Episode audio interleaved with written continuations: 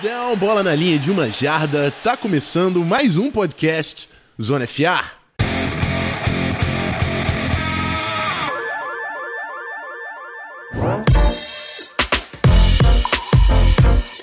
É isso aí, rapaziada. De novo com vocês, Rafão Martins, com o episódio número 160. E hoje é um episódio especial, né? O roundup da regular season. A gente acabou fazendo aí um, um pequeno uma pequena folga durante o Natal, foi todo mundo passar bem tranquilo com suas famílias e agora felizes em numa vibe de Réveillon, Ano Novo e novas novas metas. A gente chega para falar um pouco dessa temporada regular e a melhor forma que a gente achou para fazer isso aqui foi pegar aí uma votação da nossa equipe sobre as premiações individuais da temporada. A gente fala um pouco de cada jogador aí que vai vencer o prêmio.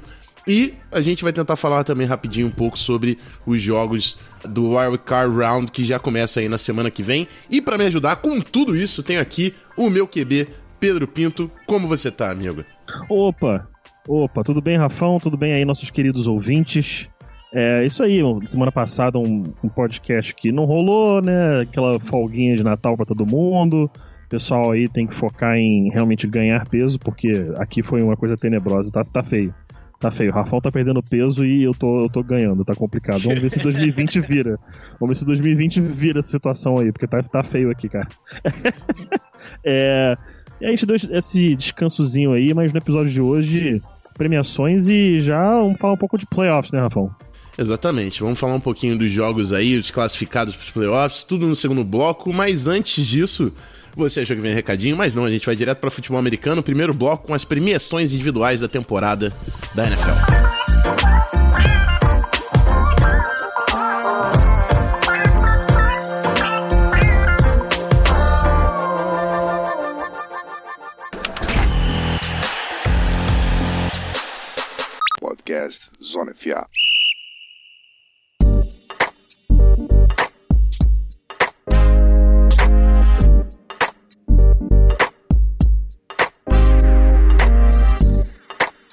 Amigos, antes de começarmos aí a discussão, eu vou passar a bola de volta pro Pedro, porque ele pegou aí os votos, fez aquele Excel, ele tem a, manha, a manha da contabilidade do, da organização e vai falar pra gente como é que ficou aí a votação da equipe Zona FA para as premiações desse ano. Manda bala, Pete.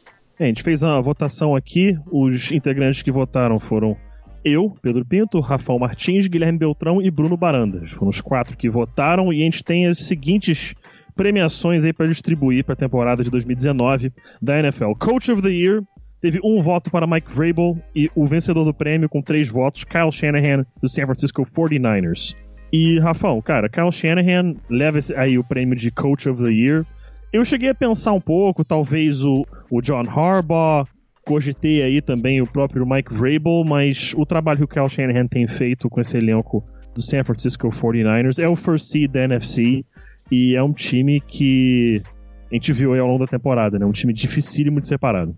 Exatamente, cara. O, o trabalho do Shanahan foi incrível porque uh, muita gente, enfim, ainda questionava o 49ers por causa de todas as lesões e a falta de resultado, obviamente, no ano passado, sem onde medir, esse ano tinha muita dúvida, né, do que seria o 49ers e nada mais foi do que a seed número 1 um da, da NFC, por mais que tenha sido por bem pouquinho, mas foi a seed número 1 um da NFC e o trabalho inquestionável aí do Shanahan. A gente ainda vai falar de um outro membro da coaching staff dele, provavelmente aí no, no nosso voto de coordenador do ano, mas eu queria também destacar, né, o próprio o McDermott, que fez um trabalho absurdo no Bills, e o Vrabel, que também fez um, um, baita de um trabalho no Titans, dois times da AFC que ninguém dava nada e que chegaram muito forte aí nessa temporada. Pedrão. É, teve um, teve um cara que, que assim, se tivesse aí, é, de repente, no fim, arrancado uma vaga nos playoffs, meu voto seria para ele, seria para Mike Tomlin, do Pittsburgh Sim, Steelers. Também. Mas, é, assim, com o trabalho que foi feito na liga como um todo, meu voto acaba não indo pro Mike Tomlin. Mas se eles pegam ali uma vaga nos playoffs, eu acredito que meu voto acabasse indo pro, pro Tomlin mesmo. Mas tá muito bem colocado aí pro Shanahan essa, essa votação, uhum. mereceu esse título e vamos de MVP. Cara, MVP, se alguém votou diferente disso, tá muito errado, né? Lamar Jackson. Não tem como não ser o Lamar Jackson nesse prêmio de MVP da temporada. É isso, cara. Não tem como. O cara brincou o ano inteiro, correu com a bola, passou pra caramba enfim, comandou esse ataque aí do Ravens e já tem gente de olho no Greg Roman que a gente começa a especular em novos head coaches, né? Tem o, o New York Giants que demitiu o Shermer, tem o Browns que demitiu o Freddie Kitchens, tem muita movimentação acontecendo. Então, certamente o Greg Roman e o Martindale, o, o coordenador defensivo uhum. do Ravens, vão estar tá aí nessa pauta durante a intertemporada, uma grande um grande ano aí do, do Baltimore Ravens e ainda tem muita coisa para acontecer na pós-temporada, mas é isso. É, e se não me engano, o Martindale, ele tá, aparentemente, se ele for, né, pra vaga de head coach de algum time, ele quer levar o Joe Brady, né, como coordenador ofensivo, que é o coordenador ofensivo de LSU. Se eu não me engano, era isso mesmo, né, Rafão? É isso, é isso. Vai ser uma dupla interessantíssima se de fato acontecer. Cara, seria muito bom isso aí. Mas passando aqui pro próximo prêmio. Offensive Player of the Year. Teve um voto para Michael Thomas e o vencedor com três votos Christian McCaffrey, apenas o terceiro jogador na história da NFL a ter mil jardas terrestres e mil jardas recebidas na mesma temporada. Fechou o ano com 1.387 jardas pelo chão, 15 touchdowns e recebeu 1.005 jardas, 4 touchdowns recebidos, teve também 116 recepções. Cara, cracaço de bola. É, eu não tenho nem que comentar. Run CMC. O menino é absurdo. Ele faz de tudo. Ele é o ataque do Panthers. Vai ser interessante a gente ver o que vai acontecer também no Panthers, né? Que sem o Rivera tá olhando pro Bienemy, o coordenador ofensivo do Chiefs, tá olhando também pro Stefanski, coordenador ofensivo do Vikings. Então vai ser uma, uma formatação interessante aí de como vai ser utilizado o, o, o, Christian McCaffrey com todas as críticas do mundo que eu já fiz ao North Turner. Uma coisa eu não posso falar, o cara tirou realmente o máximo do que, do que tinha do McCaffrey para esse ano no time do Panthers de 2019. Uma grande temporada, o Christian McCaffrey é gigante. Jogou demais mesmo o McCaffrey. Eu era fã declarado dele naquela classe que ele saiu. O Felipe Vieira, inclusive, me zoou durante bastante tempo quando o Panthers selecionou. Eu queria muito que ele caísse até o Broncos, coisa que claramente não, nunca iria acontecer e de fato não aconteceu. Mas a gente parte agora para Defensive Player of the Year. E de novo, a gente não fala aqui quem fez o voto de cada um, está só citando quantos votos cada um recebeu, mas eu tenho certeza que nessa categoria agora vocês vão identificar um voto em específico de quem foi. Porque tem um voto para Chandler Jones, um voto para Daniel Hunter e dois votos pro Stephon Gilmore, que acabou levando aqui no Zona FA o prêmio de Defensive Player of the Year. Mas né, Rafão? uma grande temporada do Stephon Gilmer, né? Eu achei uma. Stephon Gilmer realmente brilhou muita coisa esse ano. Shutdown uhum. corner pelo Patriots. Mas achei interessante os votos. Eu achei. É, né? Foram. É... Só interessante. Citações importantes. Mas é brincadeira. O Daniel Hunter teve uma baita de uma temporada, mas é óbvio, o Chandler Jones foi muito bem citado pelo, pelo Belt, né? E o TJ Watts também dos Steelers, cara, podia ter entrado aqui. Coloquei o Daniel Hunter naquele clubismo que faz parte do programa, tem que estar. Mas o TJ Watt, porra, não tenho nem o que falar, cara. O que ele fez nessa temporada. O Mika Fitzpatrick, que foi vitrine durante o ano aí também, fez um, uma, um grande ano pelo Pittsburgh Steelers. Mas, para mim, em questão de consistência, regularidade, Stephon Gilmer, por mais que eu, eu até falei pro Pedro aí antes do, do, episódio, eu acho que nas últimas semanas ele, ele teve uma queda do que ele estava apresentando durante o ano uhum. todo. Mas ainda uhum. assim não tem como tirar esse prêmio de Defensive Player of the Year das mãos dele. É, merecidíssimo prêmio. E a gente sai agora dos veteranos, vamos aí pros calouros. Offensive Rookie of the Year. Um voto para Josh Jacobs, do Oakland Raiders. Um voto para Kyler Murray, do Arizona Cardinals. E o vencedor, com dois votos, o wide receiver A.J. Brown, do Tennessee Titans. Fechou o ano com 52 recepções, 1.051 jardas e 8 touchdowns. Teve um, um ano aí que. Um Titans começou desacreditado, né, Rafão? E chegou agora nessa reta final, garante aí sua vaga, claro, nos playoffs. Vai encarar o New England Patriots nesse final de semana agora e é um time que ninguém quer enfrentar nesse momento. É um time muito chato, cara. E, e assim, sem tirar nenhum mérito do Josh Jacobs e do Kyler Murray. Foram temporadas gigantescas. Mas, e, e o Pedro falou aí dos números do A.J. Brown, não pareceu nada absurdo, mas a gente tem que lembrar que o Titans é esse Titans durante a, a partir da semana 6 ou 7 aí, que entrou o, o Tannehill. Porque o Mariota fez questão de perder um, um, tempo aí desse ano. Gastou tempo do Vrabel, gastou tempo do AJ Brown, gastou tempo do Tannehill, gastou tempo de todo mundo.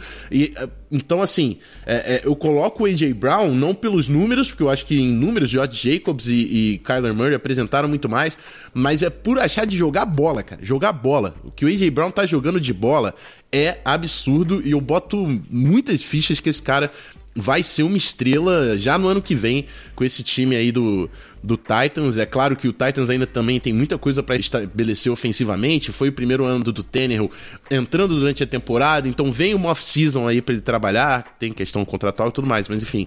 É, é, é, diferente você chegar como QB titular, trabalhando durante toda a intertemporada com seus recebedores, com o seu sistema ofensivo. Então tenho muita expectativa, expectativa em cima do AJ Brown e foi por isso eu confesso que eu fui o voto decisivo para colocar ele e eu não tenho culpa nenhuma por isso. É, AJ Brown leva aí tranquilamente. É, foi, foi um, uma votação que eu fiquei muito na dúvida nessa para Offensive Rookie of the Year, mas para Defensive Rookie of the Year mais uma premiação umami para quem lembra aí, ele fica essa piada interna. É, Nick Bosa é, defensive end do San Francisco 49ers, leva o prêmio aqui no Zona FR Defensive Rookie of the Year. Teve aí um force fumble, 9 sacks, em total os números podem não ser muita coisa, 25 quarterback hits, mas teve aí 16 tackles for loss. Não necessariamente teve ó, numericamente uma temporada incrível, mas ele foi um jogador fundamental nessa defesa do San Francisco 49ers, que talvez ainda volte a ser citado aqui nesse podcast. É exatamente isso, né, Pete? Porque se o São Francisco 49ers foi seed 1 da, da NFC, não foi só por causa do ataque do Shanahan, não. Muito longe disso. Ganharam muitos jogos por causa da defesa, que foi uma das melhores da NFL por boa parte da temporada. E o Nick Bosa é peça-chave dessa defesa. Entrou para ser um, um, um dos comandantes desse, desse grupo. Eu não preciso falar do Nick Bosa porque a gente gastou uma draft season inteira falando de como o Nick Bosa era foda e só tinha problema de lesão. A gente falou, não, o Nick Bosa é muito pica. É, tem problema que já teve lesão aqui, lesão ali, papapá, mas o cara é pica. E ele foi pica na NFL, irmão. Não tem muito o que falar. Quer análises mais aprofundadas? Vai lá no, no, no, episódio da Draft Season que a gente já explanou toda a nossa análise sobre o Nick Bosa. O cara é incrível, é muito forte, sabe utilizar as mãos de maneira extremamente inteligente. Grande ano do Nick Bosa. Vamos para a última premiação de jogador, né, Pete? É, última premiação de jogador é Comeback Player of the Year, mais uma premiação Umami, que foi o Jimmy Garoppolo. Né? Não jogou basicamente a temporada passada inteira por ruptura de ACL. Veio esse ano, comanda o ataque do 49ers a first seed na NFC. E teve números aí que, a princípio, você bate, olha e fala assim: ah, isso não é uma coisa muito expressiva. 3.978 jardas, 27 touchdowns, 3 interceptações. Mas ele foi extremamente eficaz quando necessário. Teve quatro game-winning drives no último quarto ao longo da temporada. Então, você vê que ele conseguiu ser clutch com o passar do ano. E a gente olha também uma estatística que é interessante: jardas terrestres. Ele teve 46 corridas para 62 jardas. Ah, é muito pouco. Mais dessas 46 corridas, 13 foram para first down. Então a gente tem uma porcentagem alta aí que ele soube correr no momento que precisava e conseguiu o avanço de jardas necessário para sua equipe. Então, um jogador que jogou muito bem nessa temporada de 2019. E eu não sei se é porque ele tá jogando muita bola, Pete, mas eu só voltei o Comeback Player of the Year no Jimmy G porque parece que ele voltou com um sorriso mais bonito. Não sei se. não sei se amarra, se a bola. Eu sei que o sorriso tá mais bonito, botei ele de comeback player. Tá merecidíssimo. O quarterback do 49ers aí. Eu, cara, eu tô muito empolgado para ver esse playoff da NFC, porque tem muito time pau a pau Sim. ali no topo. Vai ser incrível. E aí, última premiação, Pedro última premiação é o único empate da nossa votação aqui no Zona FA. São dois coordenadores do ano e o prêmio fica para ser dividido entre o coordenador ofensivo do Titans, Arthur Smith, e o coordenador defensivo do San Francisco 49ers, Robert Saleh. Mas a gente tá aqui, a gente tem que definir, né, Pedrão? Não tem como ficar dois nomes. Então, vamos botar na mesa aí. Vamos botar vamos na lá. mesa, porque a defesa do São Francisco 49ers foi crucial, foi uma das melhores do ano, nas mãos do Robert Saleh. E por mais que eu ache que o Arthur Smith teve sim um grande ano, conseguir extrair o que ele extraiu do Tannehill, o próprio desenvolvimento do J.J. Brown e fazer tudo isso durante o ano, né? Porque o plano inicial era o uhum. Mariota estar ali. Grande trabalho do Arthur Smith, mas eu não tenho como não falar que, para mim, o Salah tem que ser o nosso coordenador do ano. Eu quero ouvir a sua opinião aqui. Eu concordo, eu concordo. E até trazer aqui argumento de DVOA, pessoal que gosta bastante lá do Football Outsiders. É, o ranking da defesa do 49ers pelo DVOA foi o número 2 da NFL, com menos 19,8%. E o Titans, com relação ao ataque, foi o sexto melhor ataque da temporada, com 12,9%. Então, se a gente fizesse assim, claro, comparar a defesa com o ataque é uma coisa que não tem, faz muito sentido. Mas se a gente for olhar a questão aí de, de DVOA, o 49ers fica à frente nesse quesito. Então, eu boto aí meu voto também para o, o Robert Sala nesse desempate. E fica o prêmio aí para o coordenador defensivo de San Francisco. É, é uma referência interessante aí do Analytics e por mais que dê a vantagem para o 49ers, né, que foi a defesa número 2, também mostra o, o quão foi bom o trabalho do Titans, né? Porque ataque número 6 uhum. do Titans com Tannehill. Quem esperava isso? Ninguém esperava isso. Então, puta de um trabalho do Arthur Smith e tá merecida a citação, mas o coordenador do ano pelo Zona FA é o Robert Saleh, coordenador defensivo do 49ers. E é isso, eu também quero saber a opinião do pessoal. Então você comenta no, no, nosso Twitter, comenta no link do episódio as suas premiações, quem você discorda, o, qual é o nome que você acha que a gente está completamente maluco de ter citado. E quem você acha que votou em quem? é, Fora, tem, tem, tem, rolaram os spoilers aí, mas quem você, para quem você acha que foi cada voto? E não fale. Daniel Hunter fui eu. Mentira. não, não fui eu. Não vale falar Daniel Hunter. Foi só pra tocar a sirene. Bom, mas é isso. Vamos falar da nossa da rodada incrível aí de Wild Card Round que nos espera no próximo final de semana. Falar dos classificados dos playoffs, obviamente. Então segura aí que a gente volta no próximo bloco.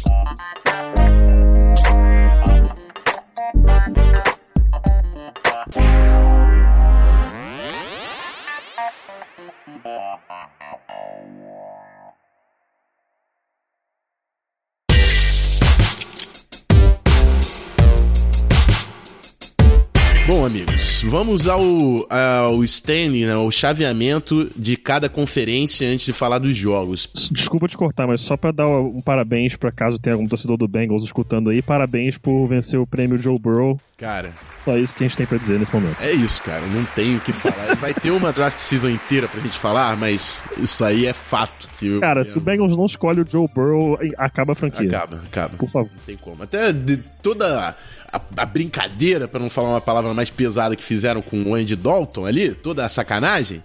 Então pega o Joe Burrow, amigo. É o mínimo que você pode fazer depois da, dessa brincadeira aí. Mas é isso. Na, na Conferência Nacional, né, que eu falei que eu tô empolgado, a gente teve como Seed número 1, um, o San Francisco 49ers. A seed número 2 foi pro Green Bay Packers por muito pouco, em que o Packers quase perdeu pro Lions e ia dar essa seed pro Saints. Mas a número 2 ficou com o Packers. Número 3, New Orleans Saints. Número 4, Philadelphia Eagles, os campeões de divisão. Chegando pelo Wild Card, Minnesota Vikings com a seed número 6, foi o último classificado. E o Seattle Seahawks com a seed número 5. Foi absurdo, né, cara? Porque foi o, o jogo do, do Packers que quase virou quase tirou esse bye do Packers, colocou o Saints lá na direto no divisional round e o jogo do Seahawks com 49ers também que decidia pô, imensamente aí o futuro da NFC foi uma rodada 17 muito muito maneira de acompanhar no, na Conferência Nacional. E aí vamos falar já dos jogos, né, Pedro? Começando com o número 6 Minnesota Vikings contra o número 3 New Orleans Saints.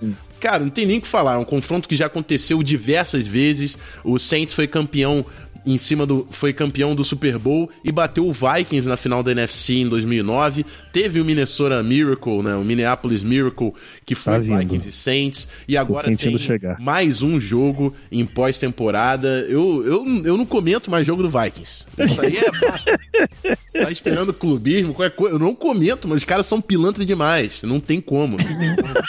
Não confio, não confio, não boto dinheiro nem a pau. Time safado. Time pilantra. Tem que trocar tudo ali. Troca o técnico, troca todo mundo. Tô brincando, mas assim, contra o New Orleans Saints em New Orleans, não tem como eu não falar que o Saints é favorito. Para mim, o Saints é um dos melhores times da NFL esse ano. Drew Brees, falar de quarterbacks que são definitivos, o Drew Brees é muito maior que o Kirk Cousins. O Michael Thomas, por mais que o Diggs e o Thielen sejam grandes recebedores, a temporada do Michael Thomas foi o melhor wide receiver da NFL. Alvin Kamara, o Dalvin Cook, o Dalvin Cook tá lesionado, deve jogar o jogo dos playoffs, mas você não sabe como ele volta. Então, assim, para mim, Saints, franco favorito aqui. Vai ser um jogo doloroso de acompanhar, mas eu vou acompanhar nesse domingo. E eu quero saber a sua opinião, Pedro. O que, que você tá vendo aí nesse matchup? Olha, é uma partida que eu tô ansioso para assistir, justamente por essa questão da história entre os dois times. Quando você tem, por mais que seja uma equipe que a gente olha e fale, olha, o Saints é favorito nesse, é, nesse confronto, é o time que provavelmente vai levar a vitória. Quando você tem rivalidades, digamos assim, recentes, é, forjadas através de, por exemplo, aquele jogo 2009, o que teve é, dois anos atrás com o Minnesota Miracle. Então, vai criando um, ar de aquela coisa clássica do, né? Clássico é clássico e vice-versa. São jogos que, de repente, um detalhe decide. Eu acho que o Saints leva, né? Meu palpite inicial é que o Saints leva. Acho que o Minnesota Vikings é um time que tem muitas peças boas, mas o Saints está bem à frente, nesse momento, pelo menos, é, em 2019, né? A gente está gravando aqui hoje, é 30 de dezembro de 2019. Eu vejo o Saints um time mais completo e vejo uma vitória não muito apertada, talvez aí um touchdown de diferença, é, no máximo uns 10 pontos pro Saints. É, eu, eu acho que é por aí, um touchdown de diferença pro Saints, é o que eu também diria que vai ser. Só que o Vikings pode ganhar por causa de um menino que se chama Dalvin Cook. Quando esse cara tá inspirado, amigo, não tem ninguém na NFL para ele. Então eu vou torcer muito pra Odin abençoar e Dalvin Cook chegar querendo alcançar Valhalla mesmo nesse jogo de domingo. Tomara que dê tudo certo pro nosso menino, pro nosso running back. Pode tocar Sereno Clubismo se quiser também, tô um pouco lixo nesse momento. Mas é isso. É o único cara que merece meu clubismo é o Dalvin Cook. Tem aqui o dito.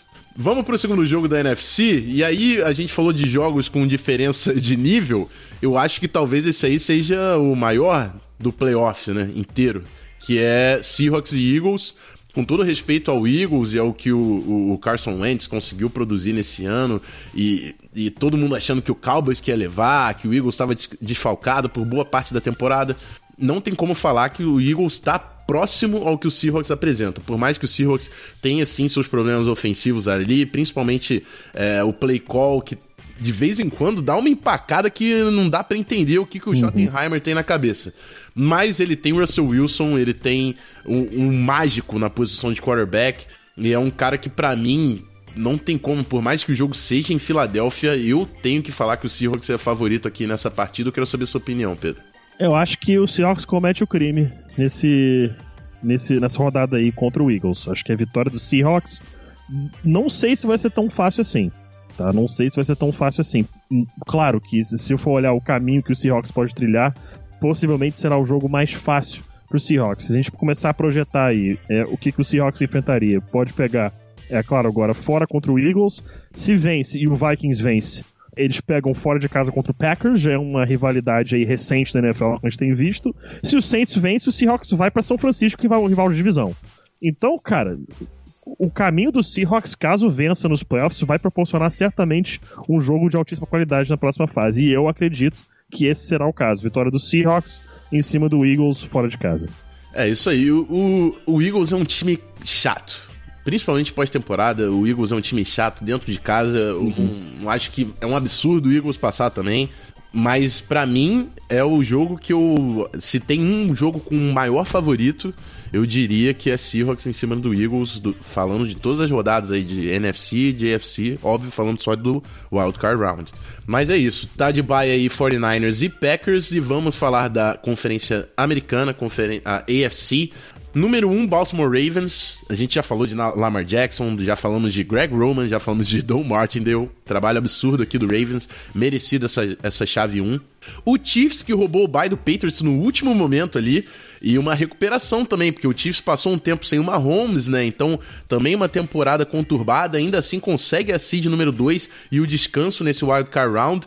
E aí o New England Patriots, número 3, jogando Wild Card pela primeira vez na há 10 anos, eu acho que o Patriots não joga Wild Card, alguma coisa bem próxima de 10 anos, não sei se é 9, enfim vai pegar o Tennessee Titans, que foi o último classificado, e a gente falou muito bem do Titans, e o Patriots é um time que a gente questiona durante o ano. Não tem como falar que eh, a defesa, sem palavras, jogou muito bem, mas o ataque durante o ano inteiro gerou dúvidas na sua uhum. torcida e todo mundo que conhece alguma coisa de futebol americano e tá vendo esse Patriots está questionando esse ataque. O Tennessee Titans é dono do sexto melhor ataque da NFL e a defesa dos caras também vem atuando bem. Um jogo interessantíssima aqui, só que é em Foxborough. Foxborough, pós-temporada, eu não tenho como não falar que o Patriots vence esse jogo. Quero saber se você concorda, Pedro. Olha, eu não sei. Ano passado, 2018, o Titans venceu o Patriots em casa 34 a 10. Vale lembrar que o Mike Vrabel foi jogador do Bill Belichick durante muitos anos. Ele sabe muito bem como funciona aquela franquia, sabe muito bem como a cabeça do Tom Brady funciona. Eu coloco ainda, claro, o Patriots como favorito nessa partida. Mas eu acho que tem tudo para ser bem interessante. Vai ser um jogo consideravelmente apertado. A defesa do Patriots é monstruosa nesse ano, mas o que preocupa, justamente o que você falou mais cedo, Rafão, o Stephon Gilmore teve uma queda em produção aí nas últimas duas semanas. O Titans, depois da entrada do Ryan Tannehill, teve um salto na produtividade do ataque. Aquela conversa que a gente teve em outro episódio de, da, da produtividade do Tannehill a longo prazo não vem acaso na, nessa temporada, porque o que tá valendo é o que tá sendo feito agora. Então, eu acho que é um jogo que, de novo, vai ser apertado. Não acho que vai ser fácil pro Patriots. Acho que o Patriots leva aí por menos de uma posse de bola. É, menos de uma posse de bola, eu digo, menos de sete pontos. Pode ser um jogo interessantíssimo. Eu ficaria de olho se fosse vocês. É, sem dúvida que o pessoal vai acompanhar, né? Até porque a gente sabe que a torcida contra o Patriots talvez seja de igual para igual para a torcida do Patriots, que deve ser a maior aí no, no país, né? Então vai ter muita gente acompanhando, provavelmente, tanto torcendo pro Patriots quanto torcendo pro Titans. Eu vou acompanhar de perto porque eu gostei muito do time de Tennessee, por mais que eu não tenha votado no Arthur Smith e no Vrabel, eu gostei demais do que o Tennessee conseguiu apresentar e eu tô curioso para saber como é que vai ser esse matchup contra um Patriots que não inspirou ninguém nesse ano. E aí, partindo pro segundo pro outro jogo, né? O número 5, Buffalo Bills, que também se classificou pelo Wild Card e teve uma grande temporada, eu já falei do McDermott, vai pegar o Houston Texans e, cara, esse talvez seja o jogo mais enjoado. Talvez. Alerta de crime, hein? Alerta esse de crime. Eu acho que é o jogo mais enjoado da pós-temporada. Uhum. E te falar, eu acho que eu fico com o Bills, ô Pedro. eu, cara, eu não, eu não, não acho errado. Não acho errado. Eu, eu acho, é assim, que, eu acho eu, que o Bills é muito físico pra esse time do Texas. é, eu também acho. Eu também acho que a linha ofensiva do Texas acho que não aguenta. Cara, não aguenta. É muito forte nas, nas duas linhas, cara. Sim, cara, é pois é. Pois é. E o Texans. Essa estratégia foi muito boa. É, quando o Texans não estabelece o jogo terrestre, esse time não vence. Eles precisam Sim. do Carlos Hyde jogando. Não é só Sim. o Deshaun Watson acertando o DeAndre Hopkins. Não é, porque se fosse isso, não tinha Houston Texans. Então, cara, eu acho que o Bills leva aqui. É, é que eu não sei o que vai pesar mais o ataque fraco do Bills ou a defesa fraca do Texans. Eu não sei o que vai pesar mais. É. Porque a defesa do Texans é muito ruim, especialmente contra o quê? O jogo aéreo, né? Uhum.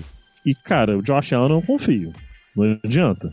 Podem falar o que quiserem ah, dele, eu não confio. O Josh Allen é mais importante com aquele fator também no jogo terrestre, né? Com a, Exatamente. Com o dele Exatamente. Passando a bola. Então, assim, eu acho. Pra, eu acho que pode ser o melhor jogo do final de semana. É, eu também acho. acho. Que pode ser o melhor jogo do Wild Card Round, pode ser esse, esse Bills e Texans. E aí, só por isso você sabe que vai ser Cara, um jogo alguém, né? Só porque a gente. É exatamente. Padrão, né? Sempre acontece. o jogo. Sim, pronto, desculpa, gente. Tornei o jogo agora unwatchable, porque vai bater meio do segundo quarto pra estar 40 a 0 pra alguém. Mas eu acho que eu vou contigo, cara. Bills comete o crime aí e passa pro pro Divisional Round. É isso, cara, são quatro. Assim, definido no último quarto. Definido no último Não, quarto. Nos, eu... nos, cinco minutos finais. Assim. Eu acho que vai ser também pau a pau. E são quatro jog jogaços, cara. Assim, eu acho são, que são. os jogos da NFC estão, talvez, com os favoritos um pouco mais destacados ali de Saints e Seahawks. Que eu acho Na próxima que... rodada, pô. Na próxima rodada vai ser, meu irmão, meu irmão. Cara, fogo. cara é, é, é, playoffs e draft season, eu não sei, eu fico muito confuso. São os dois melhores momentos da, da porra da NFL. Mas eu já tô hypado pra caramba e vai chegar aí playoffs. Lembrando dos times que estão de bye, por isso não foram citados aqui nos jogos da AFC: Baltimore Ravens, a seed número 1, e o Kansas City Chiefs, seed número 2. E é isso, vamos pro encerramento do episódio.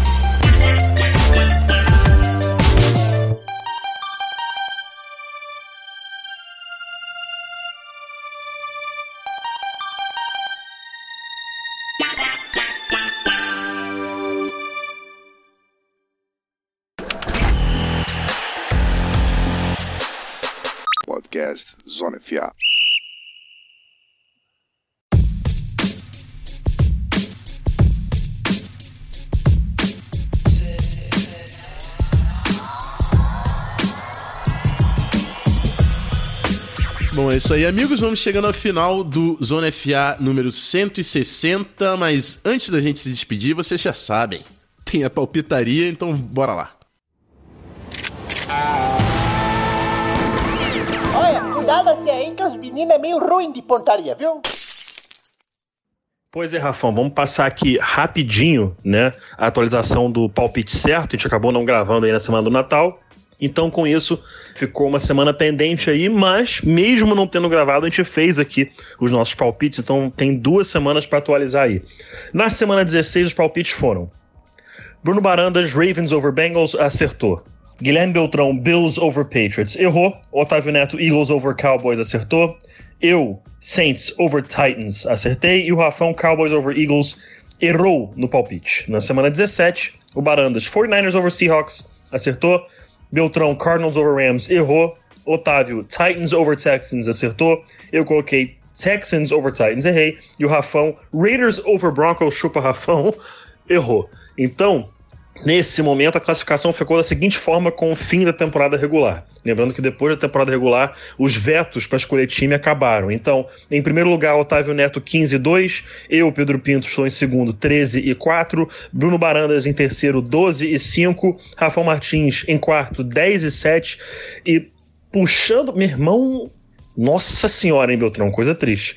Em último, isoladíssimo, Guilherme Beltrão 6 e 11 vai ter que fazer milagre aí agora na postseason para conseguir sair desse último lugar aí, o, o, Guilherme Beltrão.